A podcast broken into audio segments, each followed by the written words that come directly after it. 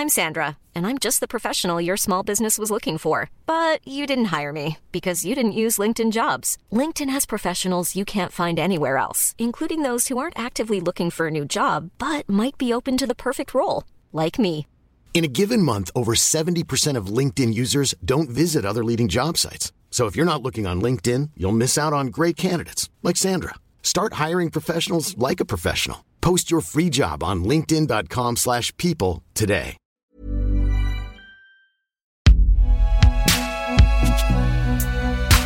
Binge Création si belle. This is Germany today, every day. Yes, Germany today. And a signposted reminder that this is also a military outpost of America. It's just a car ride from medieval to modern history, to the headquarters of the United States Army in Europe. It's hard to realize that this is happening on German soil. No sight or sound of those famed beer gardens, just the polished precision of a little piece of America a long, long way from home.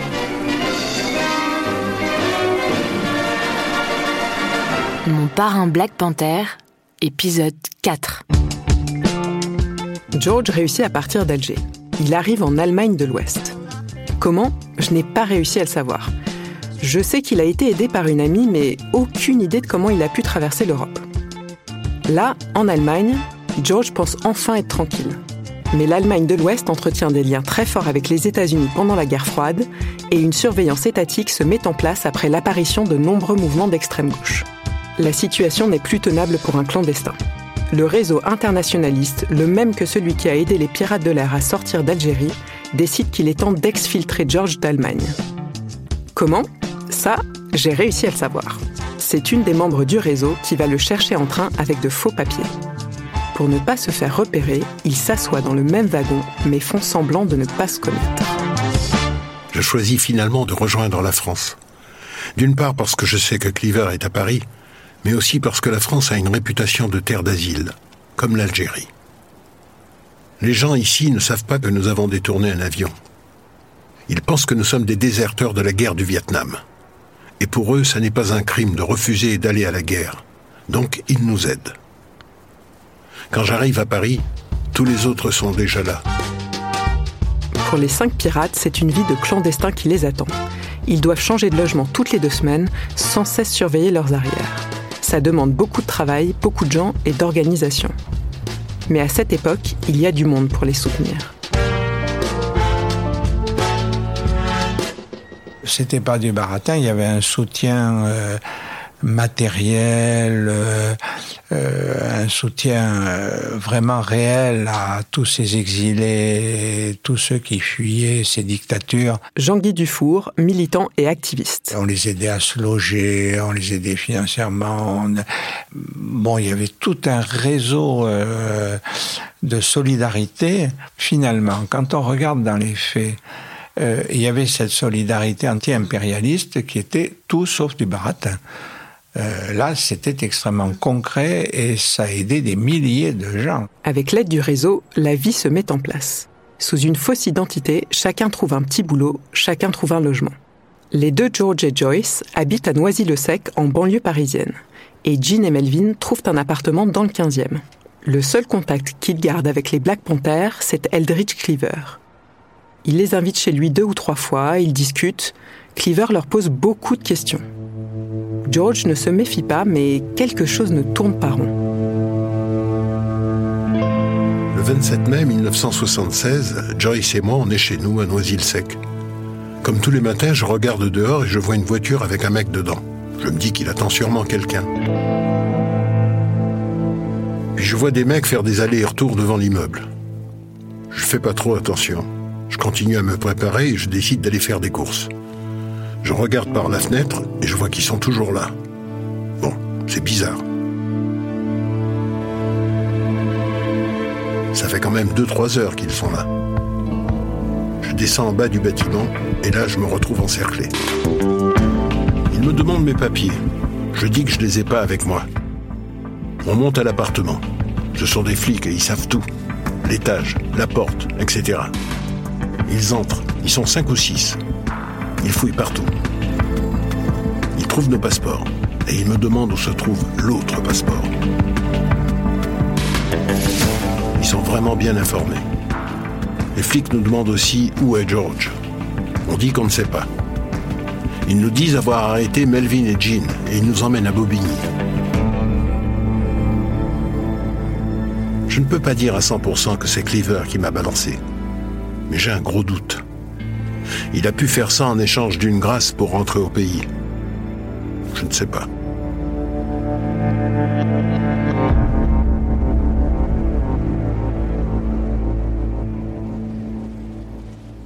Bobigny, ça veut dire le tribunal. George, Joyce, Melvin et Jean passent maintenant devant un juge.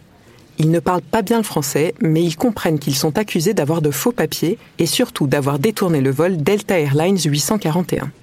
Quatre ans après les faits, et dans l'attente du procès, ils sont emmenés à la prison de Fleury-Mérogis. Ce qu'il faut savoir, c'est qu'il n'y a pas une section spéciale pour les prisonniers politiques. Les femmes et les hommes sont séparés, et Melvin et George se retrouvent dans deux bâtiments différents. En plus de la solitude, ils ne parlent pas bien le français. Ils ne savent pas à quoi s'attendre, ils n'ont pas de date pour le procès et ne savent pas combien de temps ils devront rester là. Contrairement au système américain, il n'y a pas de dortoir, ce sont des cellules individuelles. Ça limite un peu les violences entre les prisonniers. Là-bas, Melvin et George sont perçus d'abord comme des Américains avant d'être noirs. Chez eux, c'était l'inverse. À l'extérieur, les choses s'activent. Les membres du réseau clandestin montent un comité de soutien. Mélange de militants communistes, socialistes, de chrétiens, de défenseurs des droits de l'homme et d'intellectuels. Nous arrivons à établir un contact avec l'extérieur. Même si on ne parle pas beaucoup français, dans les prisons, il y a toujours quelqu'un pour écrire les lettres pour ceux qui ne peuvent pas écrire. Et il y a même un mec qui comprend l'anglais. On écrit à Jean-Jacques de Phyllis pour lui demander d'être notre avocat. Pour ce genre de procès, il faut à la fois une équipe de choc et une stratégie offensive. Car c'est la première fois qu'on juge en France un crime commis sur le territoire américain. Jean-Jacques de Félix, c'est un ténor du barreau de son époque. Il rassemble une équipe d'avocats autour de lui, dont Georges Paul Angevin. Alors évidemment, j'étais pas l'avocat principal puisque j'étais encore une jeune avocate, mais euh, comme euh, ils étaient euh, jeunes comme moi, on a beaucoup sympathisé. Et je suis allée régulièrement les voir à Fleury-Mérogis durant deux ans, je crois que ça a duré avant le procès. Et vraiment, on a eu des, rapports presque amicaux. Alors c'était très curieux parce que euh, Melvin McNair, qui était justement, c'est pas du tout, vous savez, euh, on a l'impression que les, gens qui font des, délits ou des choses graves ont des, têtes euh, alors que Melvin, il avait un grand sourire, c'était vraiment, c'était, il ressemblait, à, je, trouvais qu'il ressemblait à mon oncle, à mon oncle Maurice. Donc vraiment, on, a sympathisé, ils étaient très amicaux, très ouverts, et tout de suite, on a eu un très très très bon feeling.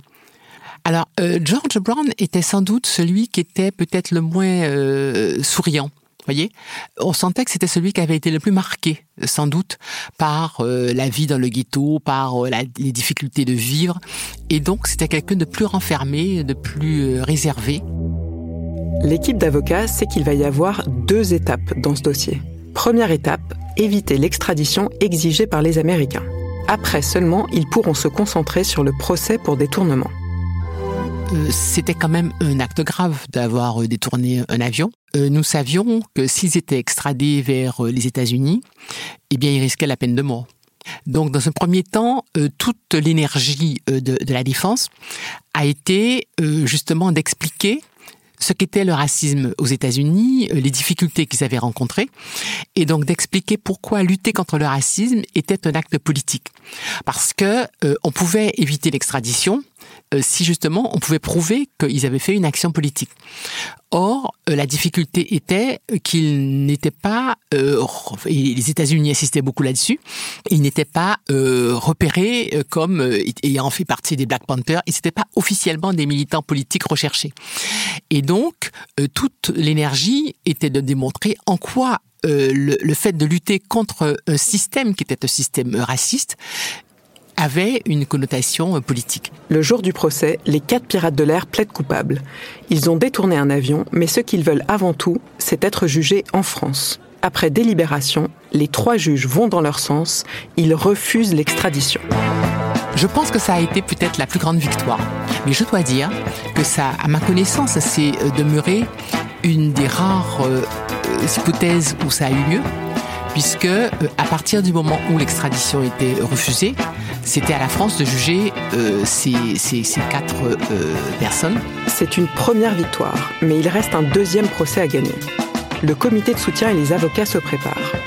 Pendant ce temps, les quatre de Fleury restent en prison en attendant la suite de la procédure. Cela prendra deux ans.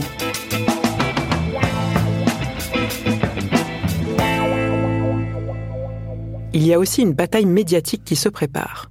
Ils sont en contact permanent avec la presse et distribuent des tracts pour gagner le soutien du public français. Dans le comité de soutien, on trouve des noms comme James Baldwin, Yves Montand ou encore Simone Signoret, des appuis cruciaux. Ce qu'il est important de rappeler, c'est que la France de Giscard d'Estaing est agitée par des tensions très fortes. La France de Giscard d'Estaing n'était pas une France très libérale. Annette Lévy-Villard est journaliste à Libération.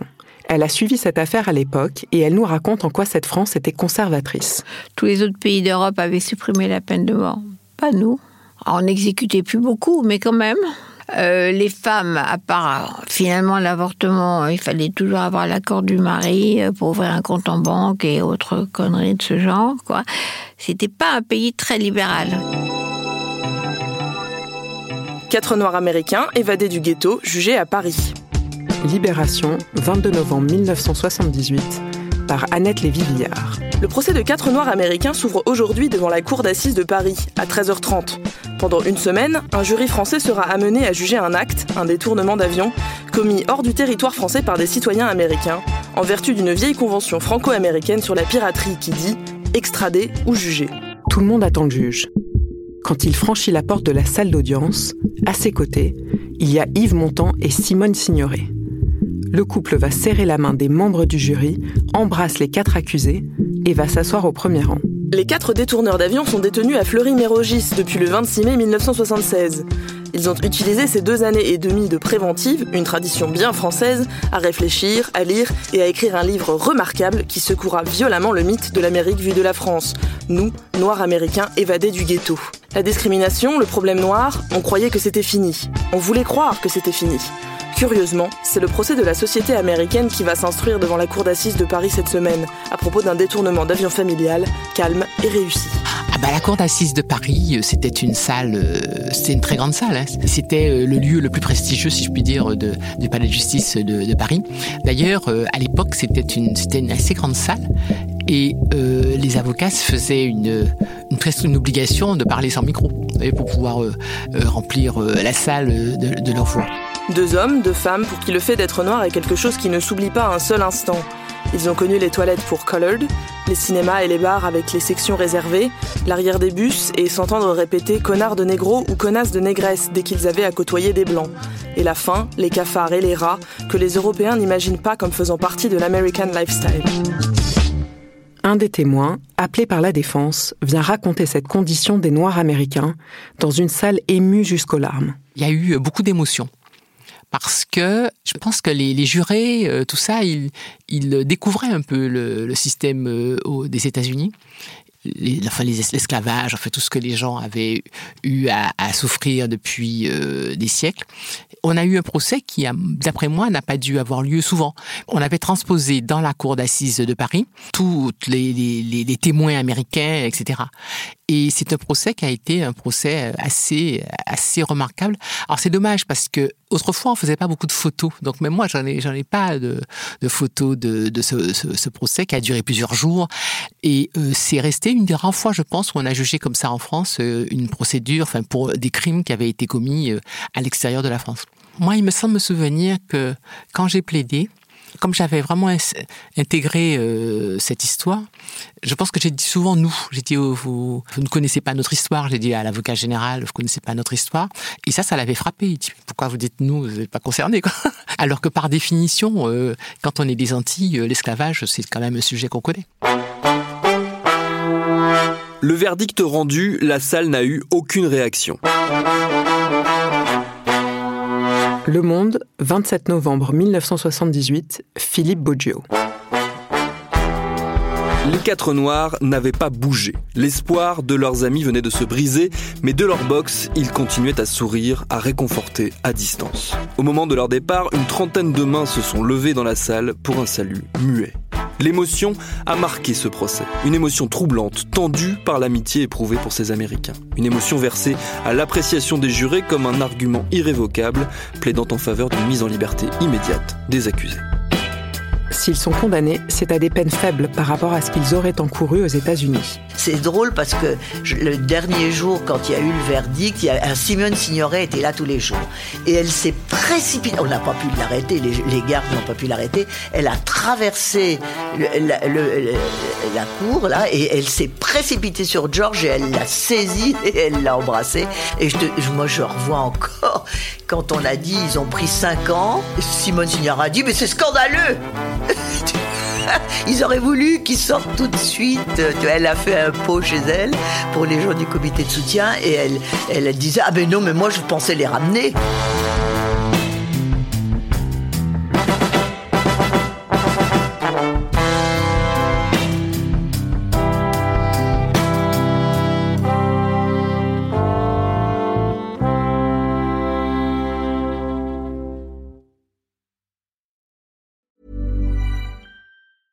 Even when we're on a budget, we still deserve nice things. Quince is a place to scoop up stunning high-end goods for 50 to 80% less than similar brands. They have buttery soft cashmere sweaters starting at $50, luxurious Italian leather bags, and so much more. Plus, Quince only works with factories that use safe, ethical, and responsible manufacturing. Get the high-end goods you'll love without the high price tag with Quince. Go to quince.com/style for free shipping and 365-day returns.